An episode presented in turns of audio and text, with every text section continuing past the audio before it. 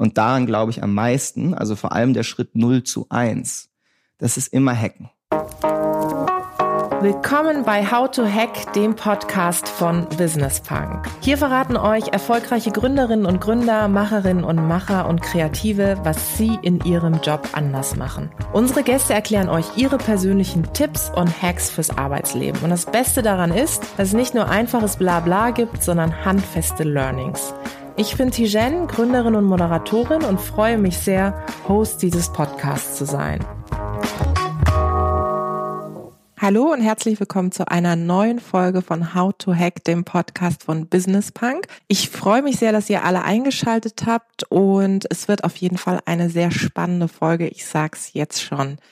Wir reden heute übers Gründen. Ich bin ja selber auch Unternehmerin und weiß, dass es häufig ein Zustand zwischen Himmel und Hölle ist. Mal denkt man, was kostet die Welt? Am anderen Ende des Tages, äh, warum so viel? Und ich habe hier jemanden gegenüber sitzen, der, glaube ich, ganz genau dieses Gefühl auch kennt. Und er hat eine ziemlich, ziemlich spannende Story. Es ist der Adi Weisbeck. Er ist Co-Gründer von Captain and Son. Das ist ein sehr spannendes E-Commerce-Unternehmen, das er zusammen mit zwei anderen aufgebaut hat. Er hat mir gerade schon ein bisschen die Anfänge erzählt. Äh, sie sind mal mit 5000 Euro Startkapital gestartet. Sie haben jetzt eine Million Kunden weltweit, vertreiben unter anderem Sonnenbrillen, Rucksäcke, sind mit Uhren vor allem gestartet, sind sehr aktiv auf Social Media, von Anfang an auch schon. Auf Instagram haben sie beispielsweise 750.000 Follower. Sie sind aber auch im Einzelhandel aktiv, 1000 Einzelhändler weltweit, die sie bedienen und haben 60 bis 70 Mitarbeiter. Und er ist 29 Jahre alt und sitzt hier live und in Farbe. Herzlich willkommen willkommen. Ich freue mich, dass du da bist. Ich freue mich auch. Wir haben gerade uns schon ein bisschen unterhalten, wie auch so die Anfänge waren. Vielleicht tauchen wir da einfach nochmal ein und starten dort. Du hast das gegründet, als du noch im Studium warst, richtig? Mhm, mh. Wie entstand die Idee? Wie entstand die Idee? Also wir haben vor allem selbst eine Uhr gebraucht. Es war wirklich so, dass wir, ähm, also ich war irgendwie im Staatsexamen, im Jurastudium, Repetitorium, das ist wer das kennt oder wer Freunde hat, die Jura studiert haben, das ist wirklich so ungefähr die schlimmste und schlechteste Zeit, um zu gründen, weil es echt stressig ist und auch weil alle um einen herum sehr gestresst sind davon. Meine Mitgründer waren auch gerade im Master und es ging eigentlich wirklich darum, dass wir eine Uhr für uns selbst gesucht haben, äh, gebraucht haben und vor allem Fabi damals schon so ein bisschen mit Alibaba zu tun hatte. Ja, das ist ähm, eine Plattform, die da eine Möglichkeit gebeten, geboten hat, sich einfach mal so reinzuschnuppern in Sachen, wie kann man vielleicht ähm, sich was selbst bauen, was normalerweise kaufen würde. Ja, und das war so der Grundgedanke. Und dann haben wir einfach eine Sommeruhr für uns selbst designt und gebaut, uns da eingearbeitet, wie das alles geht. Und ja, und dann war sie irgendwann, war sie irgendwann fertig. Dann war sie fertig und dann seid ihr gestartet. Habt ihr direkt Social Media mitgedacht beim Start? Also ich glaube, man muss so ein bisschen, wir sind ja jetzt gerade in Berlin, hier ist es ja so, okay, wir machen jetzt ein Unternehmen, hier ist die Matrix, das ist der Markt, das könnten wir machen, das sind unsere Kanäle, das ist der Businessplan, das ist der Finanzierungsplan und so weiter. Bei uns war das, muss man das jetzt alles mal kurz zur Seite legen, sondern es war wirklich so, drei Freunde an der Uni, ähm, haben sich erstmal selbst eine Uhr gebaut, dann kamen Leute auf uns zu und haben gefragt, wo gibt's diese Uhr, weil die halt dann echt cool aussah. Ja, die hatte so pastellgrün, weißes Band, sieht cool aus. Und dann haben wir auch gemerkt, okay, vielleicht nehmen wir jetzt mal ein bisschen Geld in die Hand und machen mal 100 Stück. Und dann kriegen wir die schon sicherlich irgendwie weg. Also uns haben wir jetzt schon allein 100 Leute fast zugesagt, dass sie uns die abkaufen würden. Und das ist dann eigentlich der Businessplan gewesen. Wie viel so. hat so eine Uhr damals gekostet? Also wir haben angefangen mit knapp über 100 Euro. Also mhm. die Preise haben sich auch nicht für diese spezielle Uhr, die mit der wir damals angefangen haben, die Campus und Campina und später Campina Serie, ähm, knapp über 100 Euro. Und dann habt ihr die erstmal in eurem Freundesbekanntenkreis verkauft? Ja, also wir haben dann 100 Stück, konnten uns 100 Stück leisten, sagen wir mal so. Wir haben wirklich unsere Ersparnisse zusammengenommen irgendwie im Studium und konnten uns dann mit den Produzenten, haben dann auch lange gescreent, wer sind gute, wer sind, wer sind unseriöse potenzielle Produzenten, haben wir uns darauf einigen können, dass wir mal mit 100 starten, was eigentlich sehr wenig ist. Ja, dann haben wir das, haben wir das Geld in, in die Hand genommen, was wir da hatten, ähm, und mit denen ging's los. Und dann waren die weg. Nicht sofort. Also mhm. leider ist die Realität beim Gründen oft fern der Vorstellung. Wir haben uns richtig viel Mühe gegeben. Ja, wir haben äh, einen Shop selbst gebaut und wir haben äh, uns dann mit besten mit unseren besten Freunden haben wir ein Video gedreht, was auch richtig witzig war, weil wir im Endeffekt gesagt haben, geht einfach feiern, wir wollen einfach nur edgy und cool und Aufmerksamkeit erregen. Wir filmen euch dabei so und dann ähm, wir haben alle, die wir können aktiviert, haben natürlich dieser ganze Produktionsprozess war auch nicht unkompliziert, aber insbesondere Mühe geben heißt, dass wir das natürlich neben unserem Studium machen mussten und äh, da nicht so viel Zeit war, außer irgendwie in den Pausen und abends und so weiter und so fort. Und natürlich, als es dann losging, gingen wir fix davon aus, boah, jetzt, jetzt knallt's. Ja, jetzt werden die ganze Welt hat nur drauf gewartet, dass die, das Captains dann endlich seine seine 100 Uhren an den Markt bringt und greift sofort zu und dann haben wir da natürlich so Shop gelauncht, haben auf Facebook-Seiten gelauncht, haben dieses Video haben wahrscheinlich alle Freunde und alle, die jemals mit uns zu tun haben, wiederholt und über verschiedene Kanäle sehr dringlich darauf hingewiesen, dass sie jetzt unser Video teilen sollten, was wir da gepostet haben und haben auch wirklich tatsächlich viele Leute dann am Ende, ich glaube so damals waren es so knapp 50.000 oh, wow. Leute haben es im Endeffekt mhm. gesehen und vor allem auch viele, sehr, sehr viele Studenten, also mhm. so irgendwie aus unserem Netzwerk heraus ins erweiterte Netzwerk und so weiter und so fort. Ja, aber irgendwie hat keiner gekauft. Also alle fanden es schön, aber keiner hat zugeschlagen. Alle fanden es schön, aber keiner hat zugeschlagen und vor allem auch viele von den Leuten, die eigentlich gesagt haben, dass sie ah, zuschlagen. Ja, der Klassiker. Genau, der Klassiker. Ähm, und das ist jetzt witzig, das war in dem Moment aber schon, äh, ja, schon ein bisschen hart auch, ne, weil man da ja so viel Herzblut reingesteckt hat und da haben wir halt ein Hack gebraucht, ja, Auto-Hack. ähm, was wir dann gemacht haben, ist, wir haben ganz, ganz viele Boxen äh, von unseren Versandboxen genommen, Verpackungsboxen. Die hatten immer so das Captain-Logo schon draußen äh, drauf und haben die wie so eine große Pyramide gestapelt ähm, und von der Seite dann so ein Foto gemacht. Dadurch sah das aus, als wären es sehr viele Boxen. Das Besondere an den Boxen waren, die waren alle leer. Ah ja, schön. Ja. Mhm. Wir haben daraus dann einen Post auf Facebook gemacht. Mhm. Ja, damals Facebook Feed war noch ganz groß, weil der hatte noch organische Reichweite. Ja. Und wir haben dort dann über dieses Foto geschrieben, wow Leute, ihr seid unglaublich.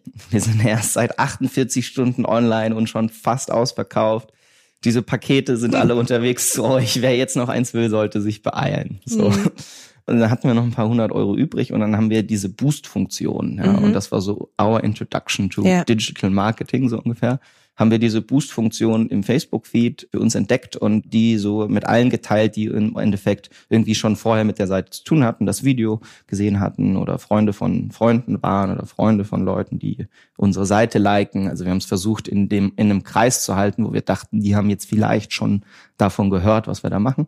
Ja, und dann waren wir wirklich innerhalb von den nächsten knapp dann zwei, drei Tagen ausverkauft in dem Moment, wo ihr gemerkt habt, okay, es geht doch nicht auf, es funktioniert nicht, habt ihr selber für euch auf den Button Storytelling gedrückt. War ja ein bisschen aus einer Verzweiflungstat eigentlich, zu überlegen, okay, irgendwie müssen wir die Dinger, wollen wir jetzt loswerden, ja, weil wir an die Idee auch glauben. Habt ihr eigentlich die Geschichte anders erzählt praktisch, ja?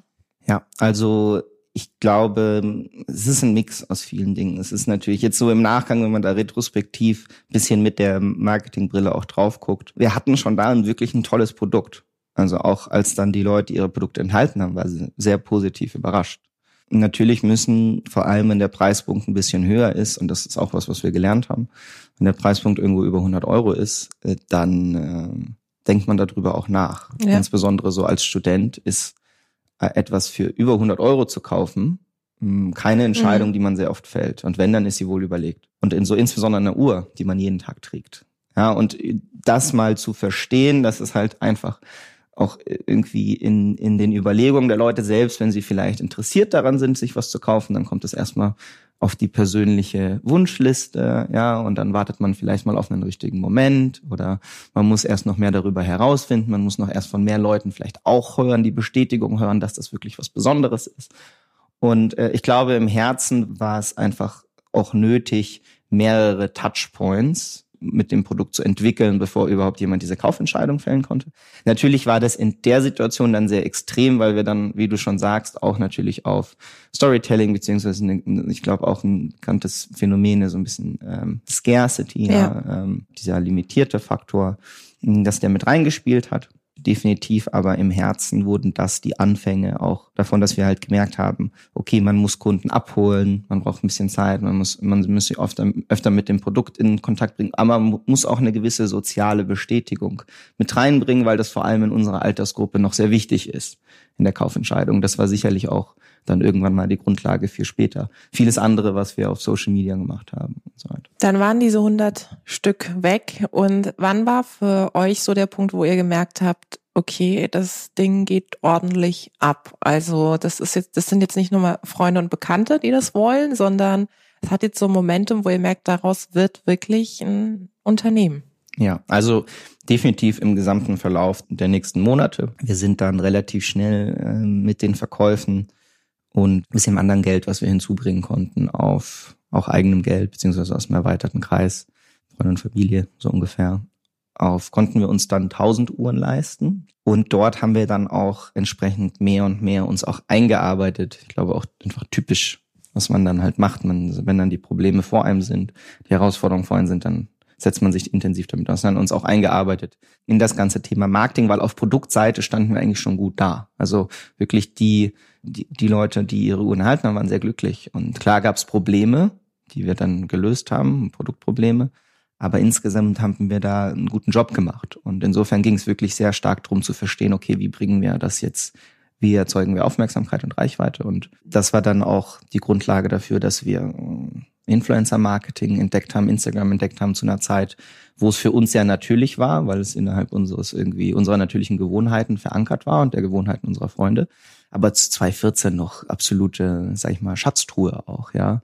Hat keiner gemacht. Und äh, was heute in der Industrie ist, war für viele früher ein Hobby. Mhm. Und auf der anderen Seite dann aber natürlich auch das, was wir mit diesem Post, den ich dir erzählt habe, gemacht haben, das bezahlte Social Media Marketing auf eine sehr authentische und contentgetriebene Art und Weise vorangetrieben, die so auch noch wenig genutzt wurde zu der Zeit. Ja, also Unternehmen, wenn sie Werbung auf Facebook gemacht haben, waren dran gewöhnt, okay, ich nehme irgendwie meine Plakatwerbung oder meine sonst was Werbung, nehme dieses Bild und jetzt poste ich es poste ich's halt mhm. dort und, und, und bringe das dann in die und die Zielgruppe über, de, über das und das Targeting. Und äh, wir haben sehr stark versucht, eine Bildwelt aufzubauen, die eigentlich gar nicht so, die rein einfach auch bei Facebook, ich sag mal, in den Feed gepasst hat. Ja, in das, weil dort sind ja auch sonst so eher soziale ähm, Momente, die man erlebt oder Freunde posten was von ihren Reisen, besondere Momente in deren Leben. Und wir haben eigentlich genau das im Endeffekt nur mit unseren Produkten integriert, die sich natürlich auch natürlich integrieren lassen.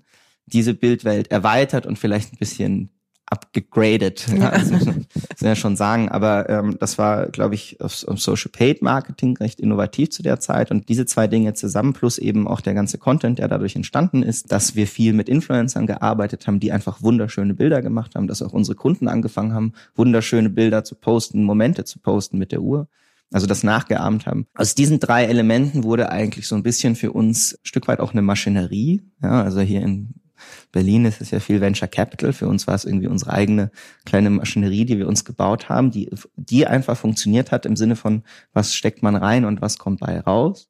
Und als wir gemerkt haben, okay, das funktioniert, plus unser Produkt ist wirklich gut, plus wir sind irgendwie eigentlich auch ein tolles Gründerteam und wir ähm, treffen hier viele Leute, die uns gerne helfen. Also wir hatten dann 17-jährige Schüler, die uns beim Packen, wir haben die ersten eineinhalb Jahre im Büro selbst gepackt, die uns beim Packen geholfen haben, die hatten einen Spaß, das glaubst du nicht. Ja, die haben eine Stimmung gemacht, das war faszinierend und es ist natürlich auch cool, wenn es dann jeden Tag mehr Pakete werden, die dann da rumliegen und die der DHL-Postbote abholt. Übrigens für jeden Gründer da draußen, man kann DHL sagen, holt Pakete ab, man muss sie nicht immer zu DHL bringen. Wir haben, wir Wirklich haben, ein How-to-Hack-Tipp jetzt.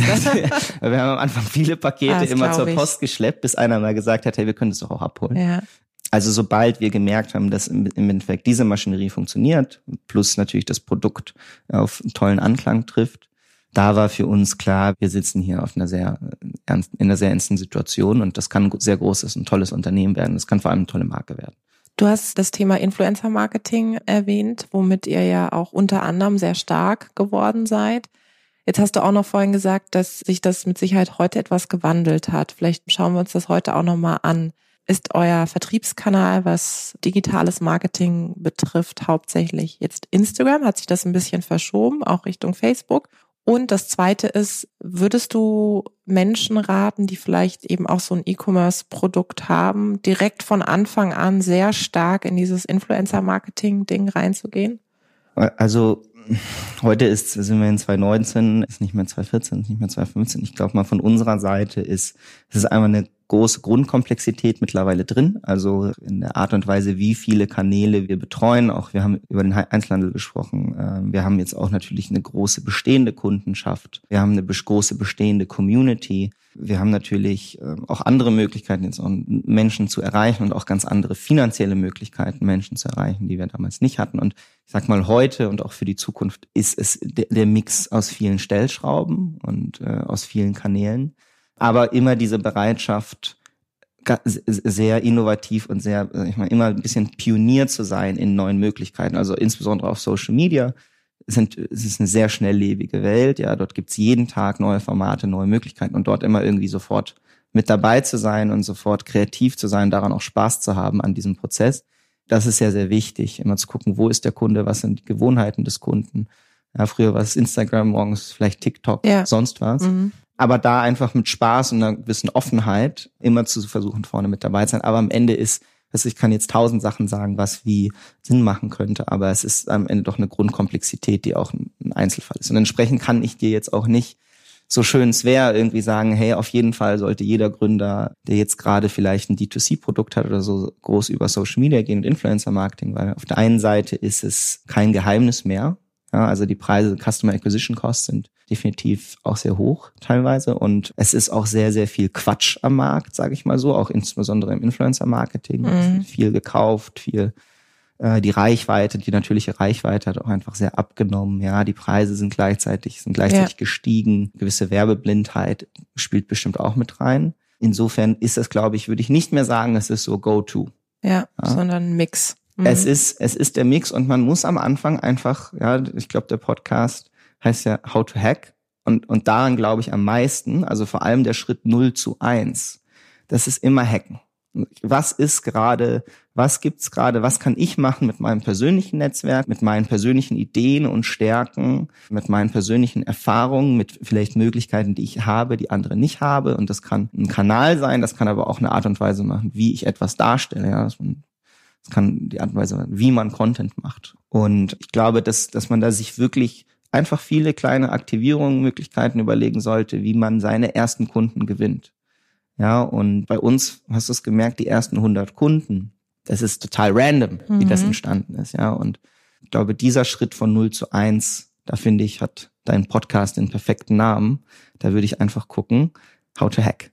Ja, und da gibt's nicht das eine, wenn es dann auf die wenn es dann auf eine größere an wir sprich, ich spreche immer B, also B2C, ja. mhm. auf eine größere Anzahl von Kunden zugeht, dann sollte es alles auch deutlich systematischer werden. Dann sollte man viele verschiedene, auch vor allem im Online-Marketing, äh, verschiedene Kanäle für sich ausprobieren. Also sehr, sehr viel AB testen. Auch mit kleinen Budgets kann man da sehr, sehr viel testen und gucken, wo man einen funktionierenden, sorry immer für diese, für dieses Denglisch, aber funktionierenden Funnel bauen mhm. kann. Aber ich finde so Geheimrezept mittlerweile in 2019, irgendwie gibt's irgendwo die Schatztruhe, die Geheimtruhe. Finde ich Quatsch, wenn ich das sagen würde, sondern es ist. Ausprobieren, ausprobieren, ausprobieren. Das ist wahrscheinlich auch am Ende des Tages. Ja.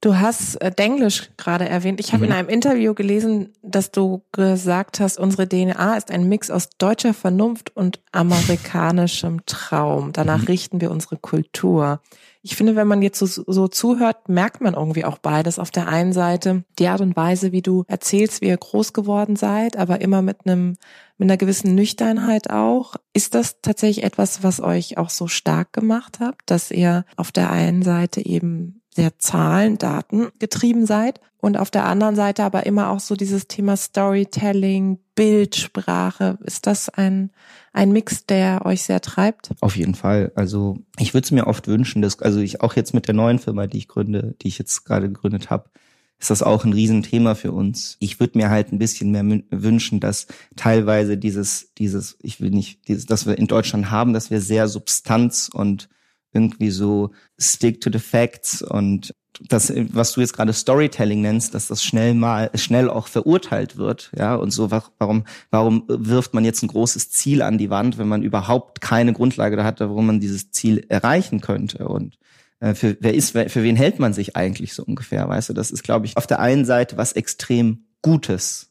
Ja, ich glaube, das ist das, warum wir auch in Deutschland so einen starken Mittelstand haben, warum wir ähm, in Deutschland so viele Unternehmen mit einer sehr hohen Substanz haben und warum man uns da auch sehr toll vertrauen kann. Und ich glaube, es ist auch was, was unsere Bundeskanzlerin ausgestrahlt hat, ja. Aber das Schönste ist eigentlich, wenn man jetzt, wenn man auch ein bisschen da von den Amerikanern lernt, ich habe dann auch für Captain viel in Amerika, ich viel in Amerika und da merkt man das schon sehr stark, dass einfach, das inspiriert halt oft keinen.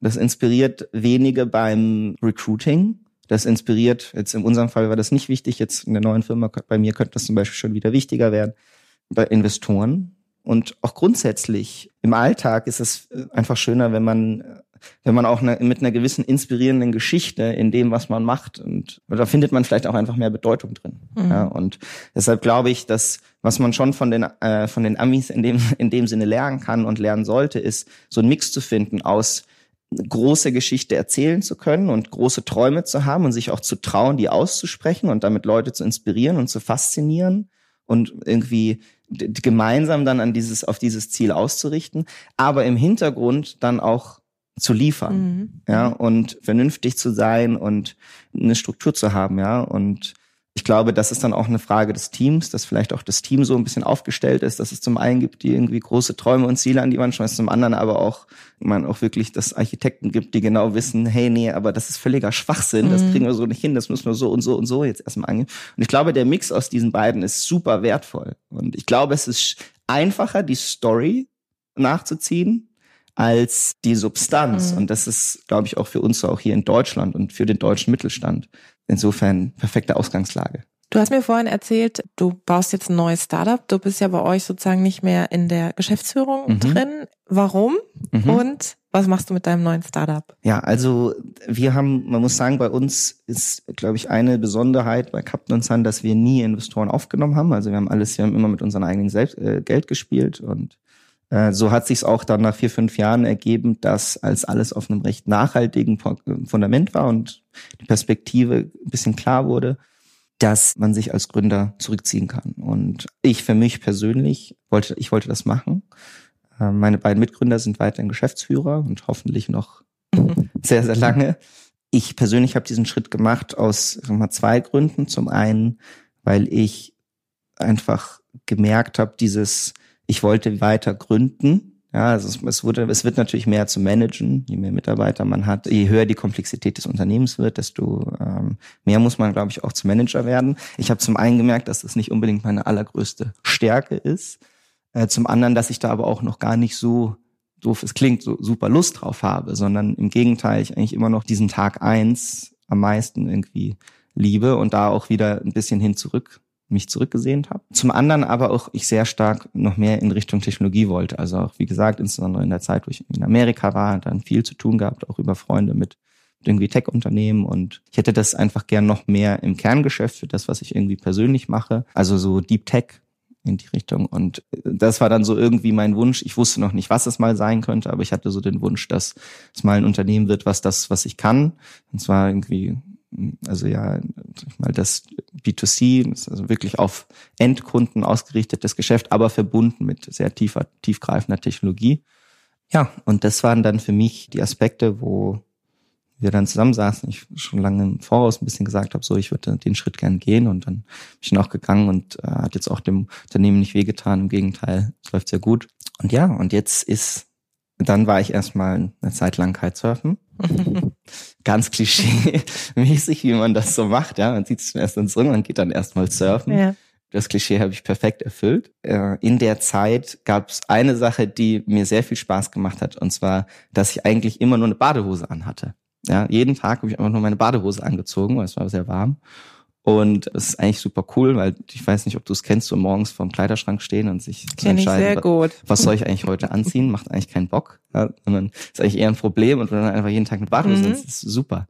So, und dann ging das dann auch weiter, als ich dann hier nach Berlin, äh, nach Berlin gezogen bin, ähm, habe ich auch erstmal irgendwie so ein Stück weit einen neuen Kleiderschrank gebraucht. Hab dann bei Uniqlo, eines meiner Lieblingsunternehmen und jetzt hoffentlich bald größten Konkurrenten, mhm mir eine Hose, die ich kannte, die ich geliebt habe und irgendwie ein T-Shirt und ein Pulli, die mir auch sehr gut gefallen haben, einfach gefühlt zehnmal gekauft in verschiedenen Farben und hatte dann statt meiner Badehose dann halt jeden Tag immer eins, äh, äh, irgendwie ein Mix aus, aus, aus den Farben an und das war super cool. Ja, und dann kam halt irgendwann der Gedanke so, hey, ich könnte mir das jetzt fast aus Spaß wieder, ja, fast so wie damals schon gehabt am Anfang, hey, können wir das ja jetzt auch einfach wieder selbst, ich könnte dieses, das mal entdecken und mir das selbst so wieder zusammenbauen, weil es gibt, finde ich, hier vieles zu verbessern, was selbst irgendwie für mich der Marktführer Uniqlo noch nicht, mhm. noch nicht äh, weitreichend gelöst hat. Und so kam es dann zu Charles, zum Grundgedanken von Charles, was Charles im Herzen ist, ist der Versuch für fast jeden, für sehr viele ein Problem zu lösen. Und das ist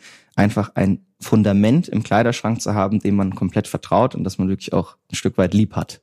Ja, wo man jeden Morgen, selbst wenn man keine Ahnung hat, was man heute anziehen, immer auf das man zurückgreifen kann, das ziehe ich an. Und das sind insbesondere Basics, ja, zeitlose Klamotten, die sich über Jahrzehnte entwickelt haben mhm. und die es auch noch Jahrzehnte geben wird auf das ich zurückgreifen kann, dem ich vertrauen kann, super Qualität hat, was irgendwie nicht zu teuer war, auch auf Nachhaltigkeit achtet und womit ich mich über den Tag, egal was mir gerade wichtig ist, egal welche Mission ich gerade habe, dass ich mich darin wohlfühlen werde. Ja. Für Männer und Frauen oder hast du Für Männer und Frauen, wobei ich glaube, am Anfang konzentrieren wir uns vor allem auf Männer, weil mhm. Frauen ist es ein bisschen komplexer mhm. als Kompliment gemeint. ähm, also insbesondere Thema Basics ist bei mhm. Frauen ein bisschen komplexer. Das stimmt. Ja. Männer sind da sehr einfach gestrickt in unseren unseren Präferenzen. Und Charles ist dann eben die Marke, die das produziert. Und das Besondere ist, weil wir jetzt wir sagen, Basics gibt es ja schon tausend Unternehmen.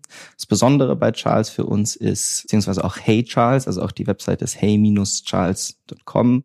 Irgendwie so, das, das Besondere ist, sind drei Aspekte, das, an die wir sehr stark glauben.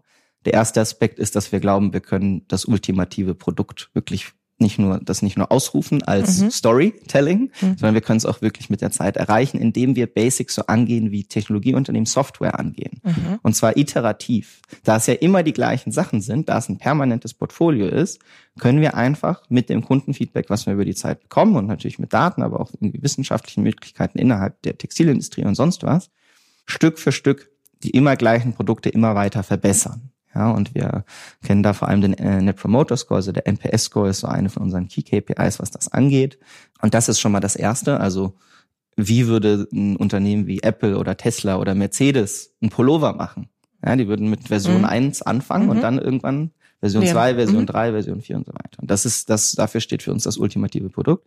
Das Ganze zum ultimativen Preis. Äh, was bedeutet ultimativer Preis? Und das ist für mich natürlich auch ein sehr persönliches Learning je mehr man irgendwie ein Produkt hat, was Leute wirklich brauchen und je besser man dieses Produkt macht, desto weniger muss man eigentlich ausgeben für Werbung.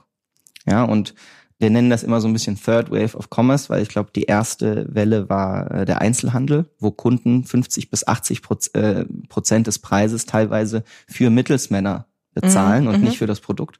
Die zweite Welle ist, und das ist eine, immer noch eine große Welle, ist, glaube ich, also E-Commerce grundsätzlich, wo natürlich auch sehr viel Geld ausgegeben wird für, und das ist, muss auch teilweise so sein. Also es gibt sehr wenige Geschäftsmodelle, wo das ohne das funktionieren kann, wo man sehr viel Geld eben auch während der Wettbewerbslage ausgeben muss für Werbung, um einen Kunden zu akquirieren, Customer Acquisition Costs für die dann aber auch der Kunde indirekt zahlt. Mhm. Also die 2C-Unternehmen sagen zwar, we cut the middleman, aber was sie einem nicht erzählen, ist, dass das gesparte Geld dann eben ja. oft für Google und Facebook und so weiter mhm. ausgegeben wird. Und ich glaube, jetzt der dritte Schritt, und da, wenn man ein Geschäftsmodell drumherum bastelt, kann das hinhauen, ist, äh, dass man darauf spielt, dass dieser Net Promoter Score, also der wirklich repräsentativ für die Produktqualität steht, mit der Zeit weiter und weiter an, hoch, hochgeht und dadurch die, äh, die Akquisitionskunden, ähm, die Akquisitionspreise für Kunden runtergehen und der Kunde irgendwann nicht mehr groß für seine eigene Werbung zahlen muss und am Ende eigentlich nur noch für einen fairen Produktionspreis und für einen fairen Unternehmensprofit zahlt. Mhm. Und der dritte Teil, und das ist jetzt, wo die Deep Tech reinkommt, ist die irgendwie die ultimative Erfahrung für den Kunden. Und ich glaube, die ultimative Erfahrung liegt dort, wo man das Shopping, was viele nicht mögen, ich zum Beispiel hasse Shoppen, in die natürlichen Gewohnheiten integriert. Und die natürlichste Gewohnheit, die ich irgendwie aktuell sehe, ist WhatsApp mhm. Messenger. Und das steht so ein bisschen unter dem Stichwort Conversational Commerce. Mhm. Stell dir vor, du, so wie du irgendwie mir sagst, per WhatsApp, hey Adi, äh, sorry, ich bin zehn Minuten zu spät zu unserem Podcast, was du nicht warst. so würde ich ähm, halt äh, Charles, und Charles ist nicht nur die Marke, sondern Charles ist auch mein virtueller Assistent, mhm. auch mein Kontakt mhm. im Telefonbuch sagen, hey Charles, ich brauche drei neue von meinen grauen T-Shirts. Ah, ja. Und Charles mhm. erkennt, mein graues T-Shirt, weiß genau, was damit gemeint mhm. ist, weiß, wo ich wohne, hat irgendwie meine Kreditkartendaten oder so weiter und ähm, schickt mir das am nächsten Tag zu. Ja, und das Ganze auf eine witzige, sympathische Art und Weise. Wenn man dir so zuhört, finde ich, dann wird eines relativ schnell klar, und das hast du jetzt auch schön gesagt, warum du auch ein neues Startup gründest und aus dem alten, aus der Geschäftsführung zumindest raus bist, dass du total von Leidenschaft getrieben bist. Also ich finde, wenn ich mich jetzt zurückversetze in meine Schulzeit, ich erzähle mal so, da, da war mir gar nicht bewusst, dass ich hätte Unternehmerin werden können, weil mhm. mir das mhm. irgendwie keiner erzählt hat. Aber wärst du jetzt vor meiner Klasse gestanden und hättest mit der Leidenschaft das erzählt, hätte ich, glaube ich, nichts anderes werden wollen als äh, Unternehmerin, ja. Ist Leidenschaft etwas, wo du sagst, wir wollen ja hier auch immer Tipps an Leute mitgeben. Mhm. Das braucht ihr auf jeden Fall. Das, das muss zünden. Also ihr müsst irgendeine Idee haben, wo, die euch so lange trägt, die euch auch durch diese tiefen Phasen trägt. Ist das essentiell? Ja, also ich glaube, das ist offensichtlich auf jeden Fall. Also ich zum Beispiel für mich persönlich weiß, dass Leidenschaft mit meine größte Stärke ist, aber auch sehr schnell zur Schwäche werden kann. Äh, das heißt, dass eben genau, wir haben vorhin über ähm, das große Ziele sich vorzunehmen, dann aber auch die zu erreichen, dass natürlich ich dann manchmal vielleicht überoptimistisch bin durch diese Leidenschaft, ja, und gar nicht so ganz klar darüber nachdenke, naja, aber was müssen wir jetzt da wirklich auch alles dafür tun, damit das auch wirklich klappt? da war ja, ja noch was. Was so ja. cool klingt, ja. Also wie du es gerade sagst, in der Schule, dann steht man leidenschaftlich vor der Klasse und also jetzt werde ich ja. immer mega geil. What's next? Aber wie viele davon haben wirklich dann irgendwie, wären eigentlich in einem anderen Job viel mehr aufgegangen, ja, als Arzt oder sonst was. Und deshalb war für mich dieser Schritt sehr wichtig, auch zu erkennen, hey, das ist eine super Stärke, der, ja, das ist ein Werkzeug, was eine Stärke sein kann. Aber äh, genauso kann das eine Schwäche sein und die muss irgendwie ausgeglichen sein. Und deshalb ist zum Beispiel für mich Gründerteam ist so Stichwort Nummer eins, wo man merken muss, man gleicht sich da irgendwie auch aus, ja. Und das ist wieder, es geht wieder auf dieses irgendwie amerikanische Storytelling deutsche Substanz, bricht sich das irgendwie runter. Also jetzt auch mein Mitgründer bei Charles, der ist da teilweise ganz anders. Also der guckt mich dann auch an und sagt, okay, äh, kurz durchatmen, ja, und jetzt überlegen wir uns, wie wir das machen. Und deshalb bin ich auch jetzt guter Dinge mit Charles. Wir haben zwar ein großes Ziel, aber ähm, wir werden auch die Substanz dahinter aufbauen können, weil wir eben auch so strukturiert jetzt und irgendwie klein anfangen. Und ich glaube, das ist was, viele sagen immer Leidenschaft, Passion, das braucht man absolut, 100 Prozent, ähm, aber auch im Hinterkopf behalten, dass das in die falsche Richtung laufen kann. Mhm. Dann ist ja vielleicht so ein nächster Tipp zu sagen, okay, die Leidenschaft ist das eine, aber das andere ist strukturiert, auch immer an Prozesse zu gehen. Also vielleicht, wenn man die Idee ausgesprochen hat, nochmal einen Schritt zurückzugehen und zu brainstormen, auf ein schnödes weißes Blatt Papier zu schreiben, was braucht es für diese Idee ganz konkret, welche Schritte und vielleicht auch zu sagen, was ist dann tatsächlich realistisch. Mhm. Also manchmal kennst du ja wahrscheinlich auch, merkt man im Laufe der Idee, das ist ja eigentlich gar nicht realistisch oder der Aufwand ist so groß, das lässt sich jetzt nicht machen. Mhm. Ist das auch eine Sache, die du gemerkt hast, wo du vielleicht selber auch an dir arbeiten musstest, da etwas reflektierter ranzugehen? Absolut. 100 Prozent. Also das ist, also wie ich zum Beispiel auch für mich persönlich das gelöst habe mit meinen eigenen, äh, wie ich meinen eigenen Tag strukturiere, ist, dass ich mir eine Sache immer sehr bewusst mache. Was ist denn heute das Wichtigste, was ich machen kann? Das, was ist der eine Dominostein? Das muss man sich auch wenn man Gründer und Geschäftsführer ist, hat man auch eine gewisse Verantwortung, weil keiner hat so viel Information und so viel Executional Power wie du. Ja, und das ist, und ich glaube, was, was ich mir sehr stark bewusst versuche, bewusst zu machen, ist, was sind, was ist die eine Sache, die ich heute machen kann, selbst wenn ich sonst komplett unstrukturiert und sonst was, äh, sonst wie an den Tag gehe. Was ist die eine Sache, wenn ich die heute gemacht kriege, die bringt mich und das gesamte Unternehmen weit nach vorne. Ja. Es kann eine Mail sein, es kann ein Anruf sein, es kann eine WhatsApp sein. Es kann, es kann, es ja, kann sonst ja. was sein. Und was ganz wichtig ist, meine, meine zwei, drei Stunden, wo ich für mich persönlich weiß, dass ich da auch biologisch am effektivsten bin am Tag, ja, das ist irgendwie so kurz nach im Büro ankommen oder kurz so anfangen zu arbeiten.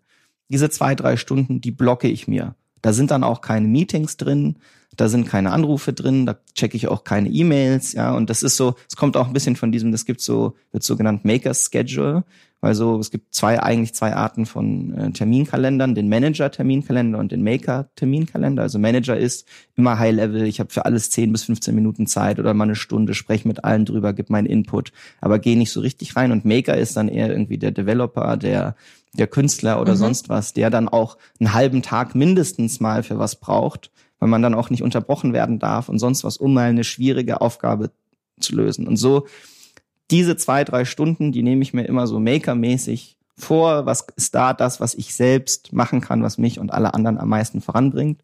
Da kann dann drumherum irgendwie viel passieren, aber da da bin ich voll da so und äh, das ist zum Beispiel wie ich für mich Struktur aufgebaut habe aber jeder muss für sich persönlich und jedes Unternehmen muss für sich persönlich äh, Wege finden wie du sagst um zu wissen was sind meine Stellschrauben die mich zum Erfolg führen und wie sorge ich jeden Tag dafür dass an diesen Stellschrauben gedreht wird selbst wenn es nur ein Millimeter am Tag ist aber jeden Tag wird ein Millimeter an jeder dieser Stellschrauben gedreht diese Struktur muss jedes Unternehmen für sich finden Vielen Dank. Ich finde, das waren zum Schluss wirklich nochmal so Hands-on-Tipps und das mit der einen Sache am Tag, das kenne ich von mir selber. Mhm. Das versuche ich auch immer zu machen. Manchmal merke ich schon wieder, wie ich dann in so einen Informationsüberfluss komme und dann irgendwie mich nicht entscheiden kann, aber mhm.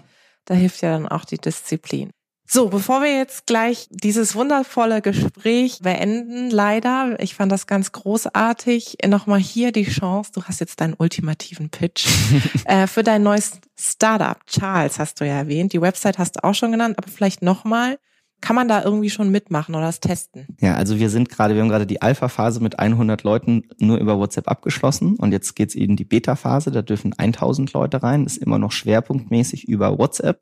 Aber die Anmeldung für die Beta-Phase läuft über die Webseite und die Webseite ist jetzt hey-charles.com. Also H-E-Y, so wie gesagt, hey, was geht? hey-charles.com. Dort kann man sich für die Beta anmelden und dann wird Charles einem wirklich über WhatsApp schreiben und mit einem sicherstellen, dass eben diese allerersten Basics, die wir machen, wir fangen jetzt mit fünf Basic-Kategorien an, also T-Shirt, Pullover, Hose, Socken, Unterhosen, die für einen auch zu einem jetzt besonderen Beta-Preis und dann auch customized, also ein bisschen auf die Körpermaße zugeschnitten, dass man die für einen dann findet. Und das ist natürlich Version One ja, von diesen Sachen. Wir haben ja vorhin drüber gesprochen, das ist in Version.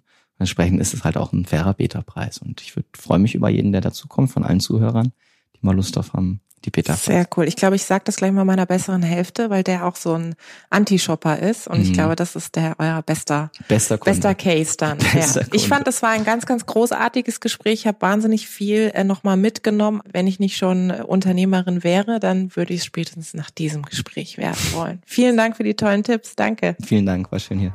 Vielen Dank da draußen fürs Zuhören. Ich hoffe, es hat euch gefallen. Lasst uns gerne Feedback da, Verbesserungsvorschläge, was wir besser machen können sollen, was wir vielleicht genau so behalten sollen. Abonniert uns fleißig auf iTunes oder Spotify. Ich freue mich aufs nächste Mal.